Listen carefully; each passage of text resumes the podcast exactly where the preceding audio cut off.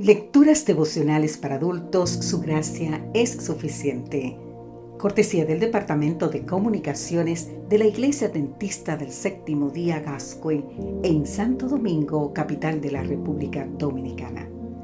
En la voz de Sarat Arias. Hoy, 20 de julio, lengua conectada al corazón.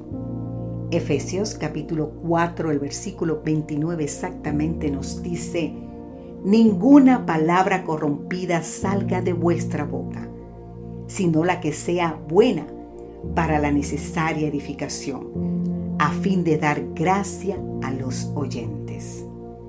En algunos países se dice, tiene conectada la lengua con el pie, porque cada vez que habla, mete la pata. Tremenda frase, ¿verdad? De alguien cuyo mal hablar anda sincronizado con su mal proceder. En el texto de hoy Pablo dice ninguna palabra corrompida, es decir, que nada echado a perder, sin valor o que huela mal, salga de tu boca. La palabra no se origina en la boca. Jesús mismo dijo que de la abundancia del corazón habla la boca.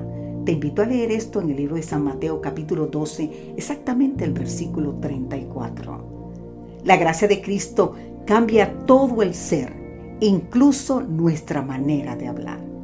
El pecador tiene una boca cerrada respecto de Dios.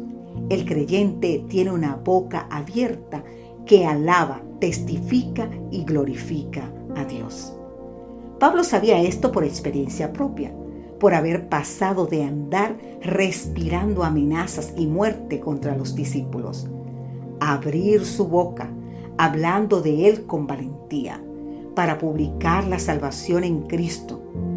Pasamos de palabras corrompidas que enferman y matan a palabras maduras que sanan y revitalizan.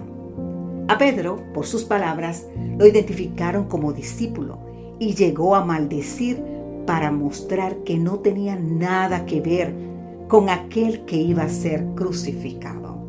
Te invito a leer el libro de San Mateo, el capítulo 26. Son muchos los que son influenciados para bien o para mal, como resultado de lo que expresamos. Considerando ese valor, Robert Wong recomienda estos pasos. Piense, observe, escuche y solo después hable. Una mente para pensar, ojos para observar, oídos para escuchar y una boca para hablar. Entonces y solo entonces estamos en condiciones de transmitir algo trascendente. Pensar es meditar, orar y comunicarse con Dios. Observar es estar atento a los acontecimientos que suceden tanto en el mundo y en nuestro entorno y su relación con las profecías de la Biblia.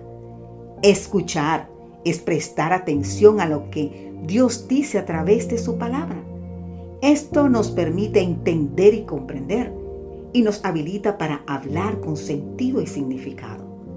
Solo entonces estamos en condiciones de hablar, con contenido, conciencia, mente y corazón.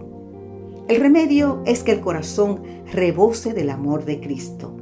Las palabras tienen poder, ya sea para bien o para mal.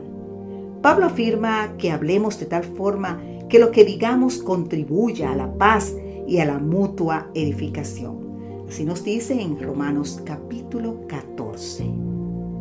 Querido amigo, querida amiga, con Cristo nuestro hablar puede curar antes que herir, bendecir en vez de maldecir, construir en lugar de destruir, consolar antes que acusar. Habla siempre palabras de vida. Conecta tu corazón con el corazón de Dios y tu lengua con tu corazón. Que Dios hoy te bendiga en gran manera. Amén.